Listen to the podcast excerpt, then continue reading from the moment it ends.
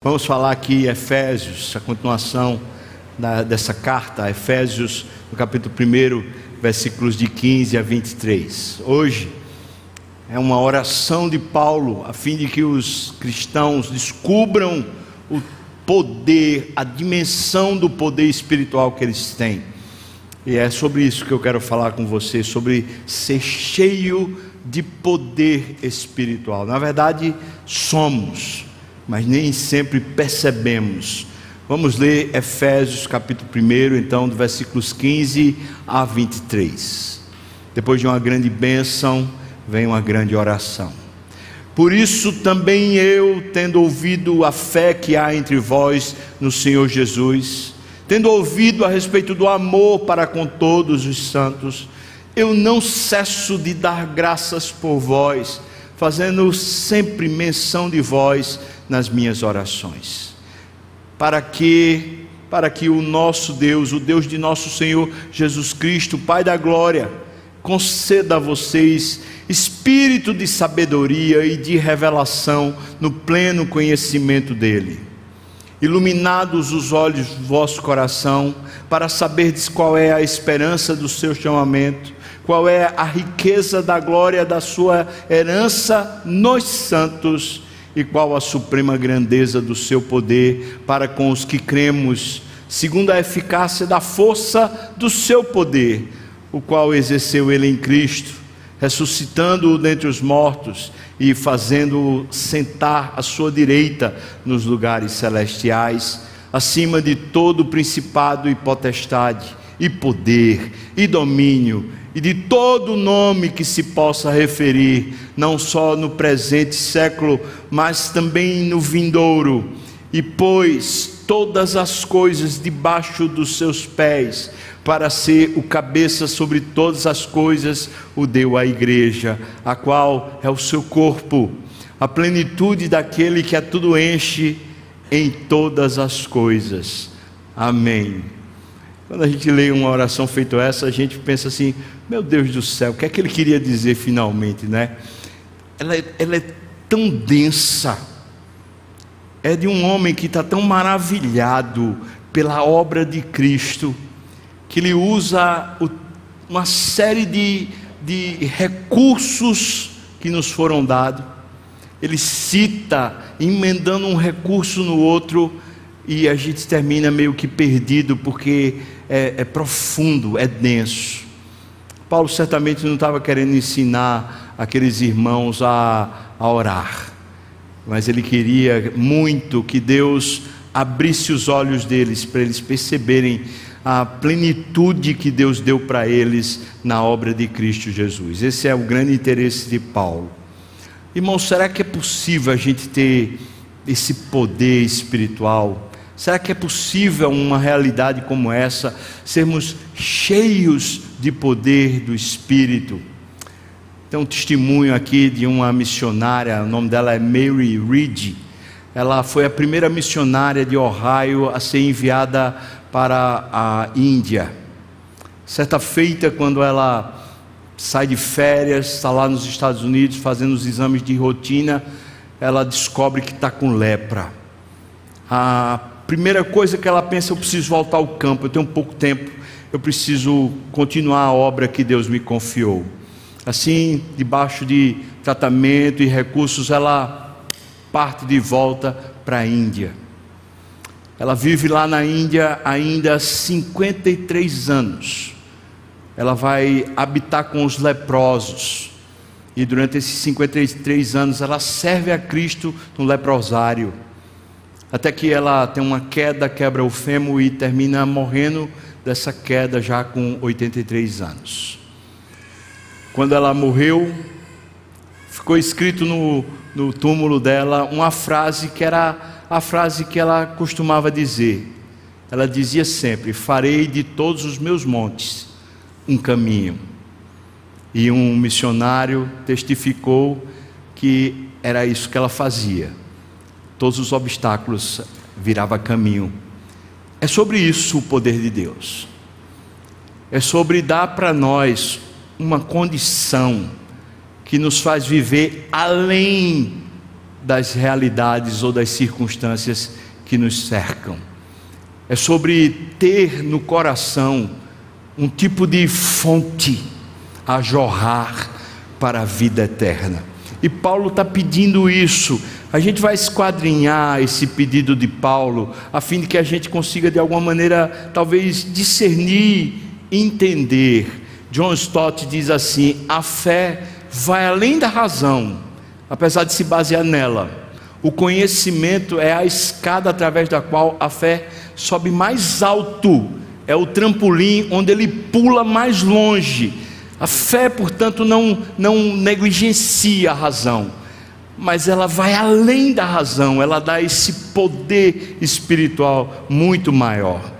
Para isso, irmãos, vamos ver cada elemento que Paulo usa nessa oração, a fim de que a gente entenda essa dimensão do poder de Deus e como isso nos afeta de alguma maneira. O primeiro elemento que Paulo ora pedindo é que tenha discernimento espiritual que aquela, aquela comunidade, aqueles cristãos tenham discernimento espiritual. Eu poderia dizer assim, de forma mais pessoal, para mim mesmo, Senhor, eu preciso de discernimento espiritual. Ele fala isso aqui no versículo 17, quando ele pede para que eles tenham os olhos abertos, Deus conceda espírito de sabedoria e de revelação no pleno conhecimento dele. A palavra sabedoria, Russell Shedd definiu da seguinte, da seguinte maneira: sabedoria representa olhar para a vida com os olhos de Deus e perceber o que ele está fazendo e depois envolver-se nisso.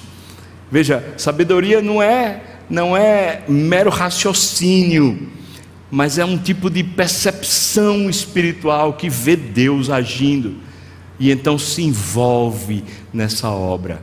Paulo está pedindo também para ter um espírito de revelação no pleno conhecimento de Jesus Cristo.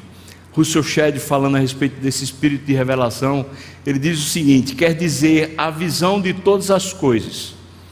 Esse espírito de revelação é uma percepção de todas as coisas, não apenas as coisas deste mundo que está desaparecendo, conforme Paulo diz em 1 Coríntios 7,31, mas ter uma visão dos valores tal como eles são traduzidos no céu é uma espécie de antecipação do céu.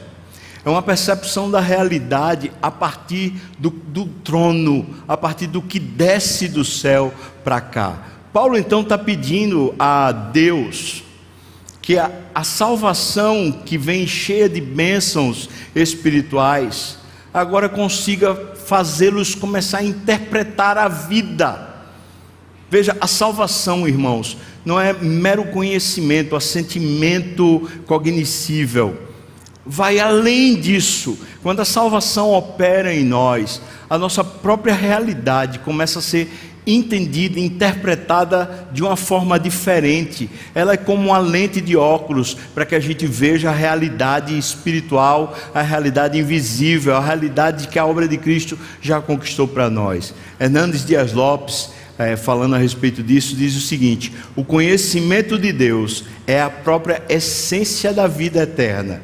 Conhecer a Deus pessoalmente é salvação, João 17,3. Conhecer a Deus progressivamente é santificação, Oséias 6,3. E conhecer a Deus perfeitamente é glorificação, 1 Coríntios 13, de 9 a 12. Ou seja, em essência, o que Paulo está dizendo é: Deus, dá à igreja a, aquela abertura de entendimento para que o Senhor se torne real para eles, se torne prática deles, se torne experiência deles na vida, do jeito que a vida está, nas circunstâncias, do jeito que elas são. É muito interessante, não é, irmãos? Porque vocês sabem, Paulo está preso. Então, ele podia estar pedindo a Deus: muda as circunstâncias, Deus. Muda as circunstâncias, por favor. Muda as minhas. A igreja está sendo assolada por perseguição. Então ele podia estar pedindo, Senhor Deus, faz cair o Império Romano, faz alguma coisa com, com esse, essa, essa força do mal que tenta destruir tua igreja. Mas veja que, que coisa, ele na verdade sabe e se sente como muito maior do que Roma, como uma pessoa muito mais privilegiada do que o próprio imperador. Ele conhece a realidade do céu e com ela ele interpreta a própria experiência, a circunstância que ele vive. Então ele está pedindo discernimento espiritual. Não está pedindo para discernir espíritos, mas para ter um discernimento espiritual de realidade. Veja que riqueza. E como a gente precisa disso, veja como isso é prático. Como a gente precisa de fato interpretar nossa história e as circunstâncias que nos envolvem a partir do céu, a partir dos olhos abertos espirituais, cuja hermenêutica da vida passa a ser Cristo, passa a ser a sua bondade, a sua fidelidade, a sua misericórdia que nos assiste. O segundo elemento que Paulo pede, agora no versículo 18, ele diz: Iluminados os olhos do vosso coração. Então, para quê? Para que essa iluminação? Para que essa revelação?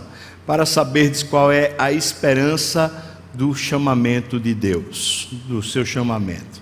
Olha, olha o que é que Paulo está pedindo. Naquele, naquela época, mundo antigo, eles não tinham praticamente nenhuma esperança a respeito do futuro. Eles viviam quase que debaixo de uma condenação, dizendo assim: olha, a vida vai de mal a pior e no final a gente morre. E depois que morre, só Deus sabe. Então, era um, um tempo, um tipo de vida que não tinha nenhuma perspectiva de futuro. E as perspectivas, pelo contrário, eram muito ruins. É, era morrer, era simplesmente sofrer e morrer isso isso está cheia essa essa ideia está em todas as filosofias gregas. Está em todo o panteão dos deuses gregos e dos, dos deuses romanos. Então Paulo está dizendo Deus nós que recebemos a vida eterna Senhor nos dá o privilégio de conhecer a esperança do chamado que o Senhor nos fez em Cristo Jesus eu vou lhe lembrar qual é o chamado que Deus fez, fez a você. Ele chamou você do império das trevas. E quando ele chamou, ele chamou com uma força e um poder tão grande que ele arrancou você da morte para a vida. Ele deu vida você estando morto nos seus delitos e pecados. O chamamento é do império das trevas para o reino do Senhor Jesus, o reino de amor do Senhor Jesus. É, é esse o chamamento, esse chamamento traz uma esperança. Nós que estamos em Cristo, ouvimos a palavra de Jesus, que ele disse a Marta e Maria: Quem crê em mim, ainda que esteja morto, viverá. Eu sou a ressurreição e a vida. Nós cremos nisso, nós temos uma vida eterna. Alguém pode matar o nosso corpo, mas não mata a gente mais. Nós somos imortais, nós somos seres celestiais. A nossa habitação, a nossa cidadania é do céu. Nós estamos numa outra perspectiva. Nós agora vivemos para valores e para uma dimensão eterna. Isso transforma tudo em nós. Para que viver preocupado? Para que viver tão tenso com a realidade odierna, com as coisas do dia a dia? Paulo está dizendo, por favor, Senhor Deus, faça o povo de Deus entender qual é o futuro que eles têm, qual é a esperança que o chamado do Senhor traz. A esperança do chamamento de Deus é o segundo elemento. Sabe, irmãos, essa é uma das coisas que eu acredito que a nossa fé ela pode suscitar em nós. Eu sempre digo que fé é como se fosse um músculo. Você exercita o músculo na hora que você precisa carregar um peso, uma coisa maior, está lá o músculo, ele está pronto. Eu diria que a fé, quando ela está exercitada, ela levanta a esperança, ela anima a gente por dentro. E, e eu digo isso como sendo uma, uma causa e efeito. Vou, vou, dar um exemplo: você está abatido, por exemplo, está tomado de apreensões, circunstâncias que, que se avolumam dentro de você e vai gerando em você um. Quase que você diz assim: eu estou num, eu num beco sem saída, eu estou num, numa situação que não tem mais jeito. E ali você começa a ler, por exemplo, a Bíblia. E ler que eu estou falando é despretensiosamente, não é você abrir para poder ver se tem uma palavra de Deus para você, mas ler por causa da sua devoção e você começa a leitura da Bíblia com o coração todo congestionado. Mas aquilo ali é como se, se fosse um desentupidor de coração. De repente, enquanto você lê, você fala: Meu Deus, olha o que eu tenho. Meu Deus, olha o que está prometido. Como é que eu posso estar num túnel sem saída? Como é que eu posso estar sem perspectiva? A Bíblia a leitura da Bíblia aumenta a nossa fé. A fé vem pelo ouvir e ouvir a palavra de Deus. E quando a gente está exercitando o músculo da fé, a esperança é levantada, ela simplesmente nasce, brota. Então Paulo está dizendo: olha, Deus, faz o teu povo pegar esse elemento da esperança e enchê-los um povo que tem esperança, ele é vitorioso. Qual o limite para quem tem esperança? Qual o impedimento para quem tem esperança? Qual é a dificuldade para quem tem esperança? É zero, ele vence tudo. Terceiro elemento que Paulo ora é para que saber, que o povo saiba, para que a igreja saiba quem é a igreja ou quem é você crente para Deus. E isso aqui, irmãos, é, é estupendo. O versículo 18 ainda ele diz: Qual a riqueza da glória da sua herança nos santos? Eu sei que a maneira de Paulo falar é rebuscada, parece complicado, mas trocando em miúdos, ele está dizendo para que a gente descubra que nós hoje somos para Deus uma riqueza, uma herança. Eu sei, nós somos pecadores. Mas quando Cristo veio para nós, Deus viu o que a gente não consegue ver. Ele sabia do nosso pecado, isso distanciava a gente dele. Mas quando Cristo veio, é porque ele escolheu você. Ele resolveu dar a você um valor que é maior do que o valor dos anjos, é maior do que o valor da criação. Ele deu a você o valor do filho dele. Lembre-se disso, a sua salvação é por uma substituição. O filho dele morre para você ter vida eterna. Esse é o tamanho do valor que ele deu. Agora que ele deu esse valor para salvar você, você acha que ele continua considerando você como um ninguém, como uma coisa qualquer? Não, hoje você representa o maior tesouro de Deus.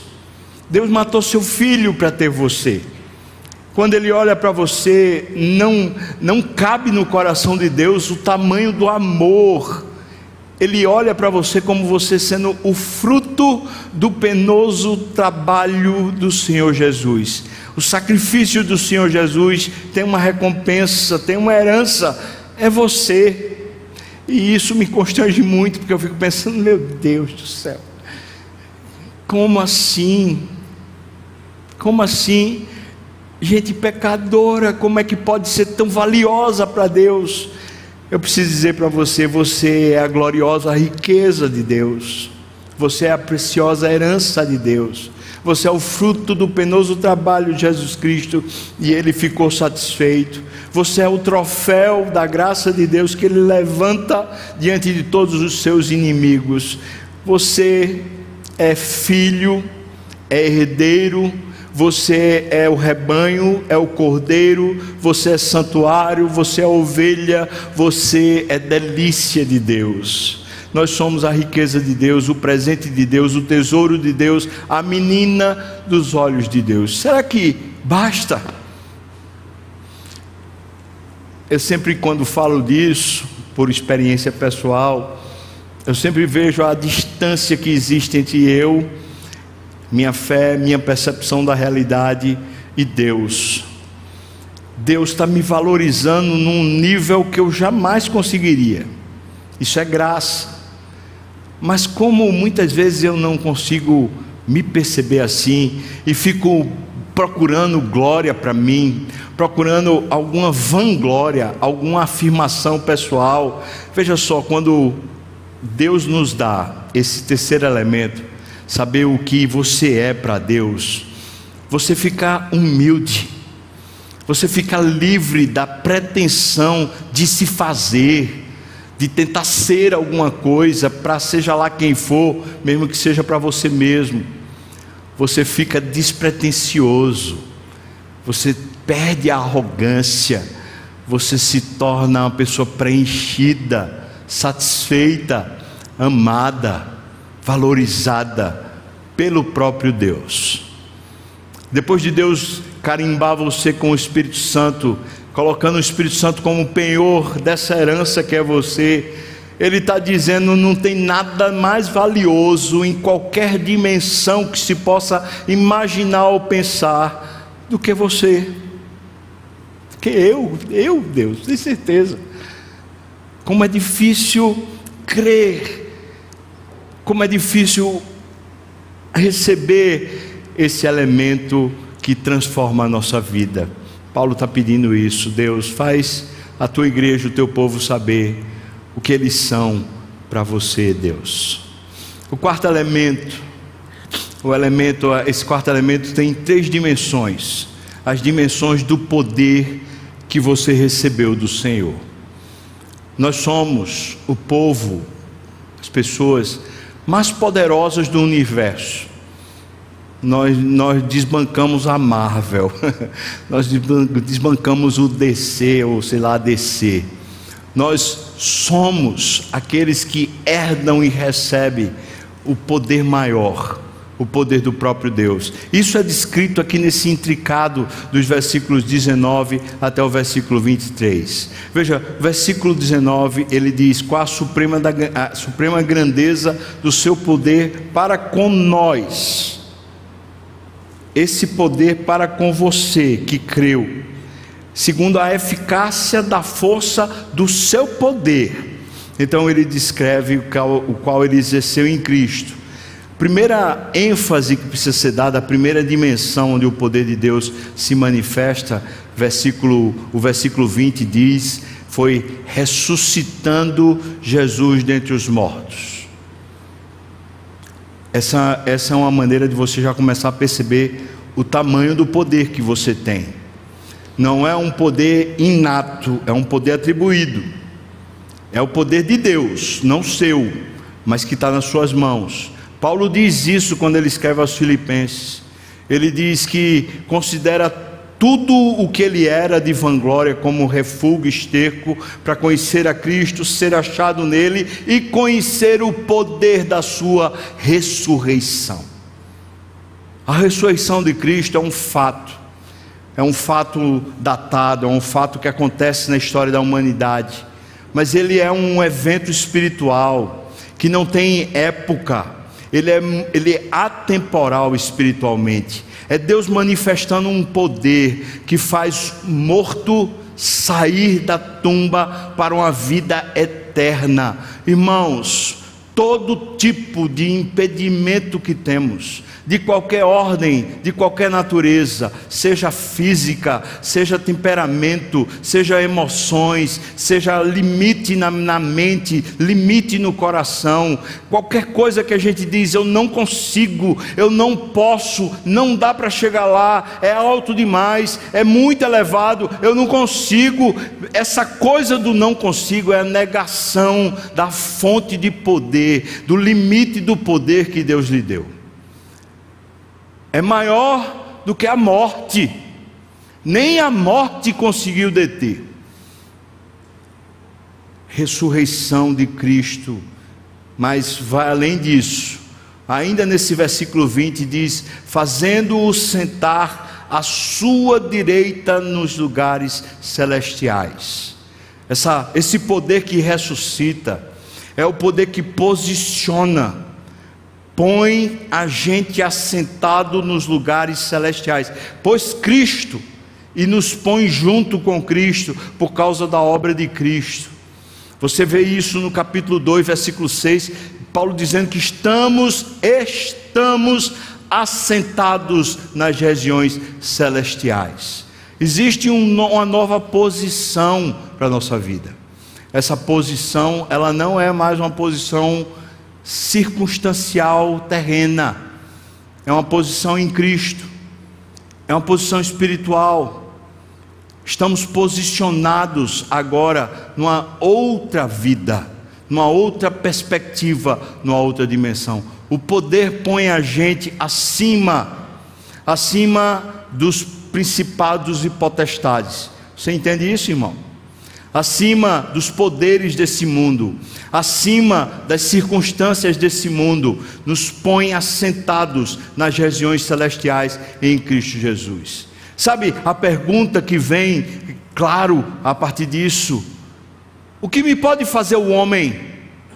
Ou talvez a grande afirmação: se Deus é por nós, quem será contra nós? Será que há alguma coisa que possa nos alcançar, estando nós já separados e colocados, posicionados nas regiões celestiais em Cristo Jesus?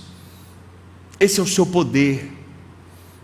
Deus põe você no outro patamar. E veja que isso não pode gerar vanglória, mas como diria Paulo aqui mesmo, na, desculpa, na carta aos Gálatas, ele diz: Longe de mim esteja gloriar-me, senão na cruz de Cristo, pela qual eu estou morto para o mundo, mas eu estou vivo para Deus. A ressurreição, depois o posicionamento, e a terceira instância, a terceira dimensão do poder que nós recebemos é o senhorio de Cristo. E veja que o senhorio de Cristo está descrito no versículos 22 e 23. Eu quero ler para você ver. Diz assim, versículo 21, é, 22 diz: E pôs todas as coisas debaixo dos pés, para Cristo ser o cabeça sobre todas as coisas. E aí, veja só o que está lá e o deu a quem? Hein, irmãos? Participa em nome de Jesus. E o deu a a igreja. O qual, a qual é o corpo de Cristo.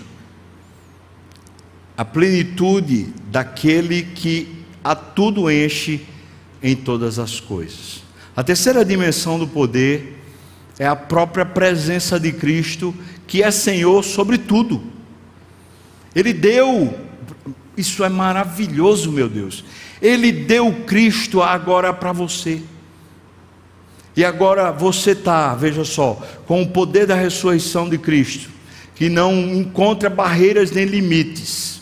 Você agora está posicionado em Cristo, no, acima de qualquer mediocridade, acima de qualquer circunstância. Mas em terceiro lugar, você está em Cristo e Cristo está em você. Portanto, o Senhor de tudo e de todos não só habita em você, como ele é, é em você. São as três dimensões do poder que você recebeu. Ou seja, será que existe algum ser humano, algum grupo social, qualquer coisa na terra que tenha o que a gente tem? Que consiga ter a capacidade e o poder que nós temos? Paulo diz, escrevendo aos Coríntios: vocês estão limitados nos seus próprios afetos, vocês não estão limitados em Deus. Em Deus, irmãos, Ele nos fez mais, veja só, mais que vitoriosos em Cristo Jesus. Longe de Cristo nós não somos absolutamente nada, é um fracasso total. Mas na obra de Cristo, Ele fez a gente muito além do que Adão, o primeiro feito. Ele nos posicionou muito acima. A graça de Deus superabunda, colocando a gente numa, num novo nível de existência humana. E isso tudo já foi conquistado, isso tudo já foi entregue. Meu Deus, abra os nossos olhos. Meu Deus, faça a gente perceber para que a gente não fique perdido nos nossos próprios afetos, nas nossas próprias estranhezas, nas nossas próprias limitações.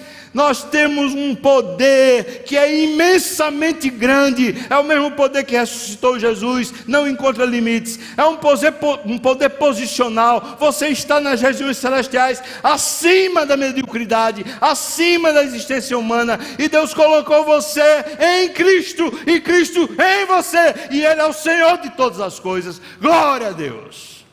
Que coisa, que coisa extraordinária! Que coisa incomensurável, não dá como mensurar. Senhor, abre os nossos olhos. Abra os nossos olhos. É grande demais, é rico demais.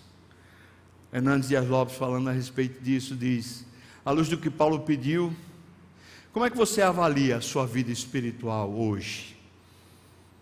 Você tem usufruído as riquezas que tem em Cristo? Você tem crescido no relacionamento íntimo com Deus, Cristo em você, a esperança da glória.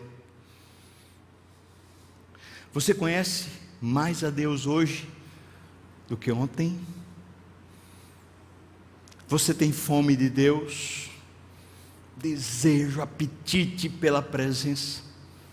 Você compreende a esperança do seu chamado, de onde Deus o chamou, para que Deus o chamou e para onde Deus o chamou. Você percebe que hoje você tem um desígnio. No primeiro culto hoje eu estava falando sobre Paulo reconhecendo o chamamento de Deus e o desígnio de Deus para a vida dele. E o crente tem isso. Você compreende o quão valioso você é, você, você mesmo não é seu vizinho, não é alguém que você repute como bom. Você é valioso para Deus. Você tem experimentado de forma prática o poder da ressurreição em sua vida, vencendo pecados, vencendo temperamento, vencendo falta de perdão, vencendo iniquidade, um pensamento odioso, um pensamento ranhento dentro de você mudar afeições, uma percepção de esperança na realidade, mesmo a realidade sendo atroz, sendo difícil, mas uma, uma realidade interna de esperança. Você tem isso. Esse sermão, baseado na oração, é sobre um resgate. É o resgate das riquezas. Meu Deus, o que é que adianta a gente ganhar a maior riqueza se a gente não pode usufruir, se a gente não usufrui? O que, é que adianta Cristo ter se sacrificado para dar para nós um novo patamar de vida e a gente continuar vivendo na mediocridade? Cristãos, cristãos, você já imaginou tudo que Deus tem dado a você? Começamos aqui esse domingo passado falando sobre as bênçãos espirituais, uma conquista da Trindade divina para você. E agora nós estamos descobrindo que essas bênçãos espirituais, elas estão cheias de riquezas inefáveis, mais, mais valiosas do que a própria, a própria criação. E nós temos isso. Meu Deus, que maravilha! Obrigado, Senhor. Meu Deus, de fato eu peço, primeiro por mim, mas também pelos meus irmãos, abra os nossos olhos. Você pode pedir isso, irmão? Deus, abra meus olhos, por favor. Eu estou num palácio e não estou vendo. Eu estou numa casa de tesouro, cheio de riqueza, e só fico percebendo a miséria, só fico percebendo a desgraça. Meu Deus, muda essa chave liga em mim uma esperança nova, um renovo, uma nova maneira de viver e, experimentar a vida. Amém, irmão? Amém. É isso. A oração de Paulo. O povo de Deus, quando descobre o quanto de poder ele tem, ele pode viver cheio de poder espiritual, sem estar sendo levado por si mesmo ou pelas circunstâncias. Quero orar por você agora. A oração é essa: Meu Deus, abre os meus olhos, me faça ver. Você concorda com essa oração e quer orar também por você a respeito disso? Eu queria pedir para você ficar de pé, a gente orar juntos, pedindo a Deus: abre os meus olhos, Senhor Deus, me faça ver. Meu Deus, que coisa maravilhosa a tua palavra. Se Paulo não tivesse falado isso, eu acho que eu nunca teria entendido, Senhor. Mas hoje eu entendi. Hoje isso ficou mais claro para mim. Me perdoa, Senhor, por tantas vezes estar envolto em nuvens escuras e não consigo ver a suprema riqueza do teu poder. Oh meu Deus, abre os olhos da gente por misericórdia e graça nos faz desfrutar, reconhecer, nos faz experimentar, aprofunda, Senhor, nossa relação contigo. Senhor, se tem alguém aqui sem fome do Senhor, eu te peço, meu Deus, cura, traz uma fome espiritual, resgata a fome espiritual. Oh meu Deus, se tem alguém que não consegue sentir a doçura do teu espírito, meu Pai, quebra as cadeias, os grilhões, os impedimentos, no nome de Jesus, e provoca, Pai, aquela doçura dentro, provoca aquele novo alento, uma coisa em que ninguém pode dimensionar, meu Deus. Vem, Senhor Deus, tratar conosco Talvez estamos tão tomados por uma realidade mundana que a nossa vida espiritual ficou medíocre. Eu te peço que inverta isso, Senhor. Estejamos tão tomados pela realidade espiritual que a nossa vida humana fique medíocre, Pai. Eu te peço isso, Senhor Deus, no nome de Jesus. E que a graça do nosso Senhor e Salvador Jesus Cristo, o amor de Deus, o nosso querido e amado Pai a comunhão, o consolo, a bênção, o poder, o avivamento do Espírito venha sobre nós, povo do Senhor, não só aqui e agora, mas até quando o Senhor voltar e nos tomar para si. Aleluia! Amém. Glória a Deus.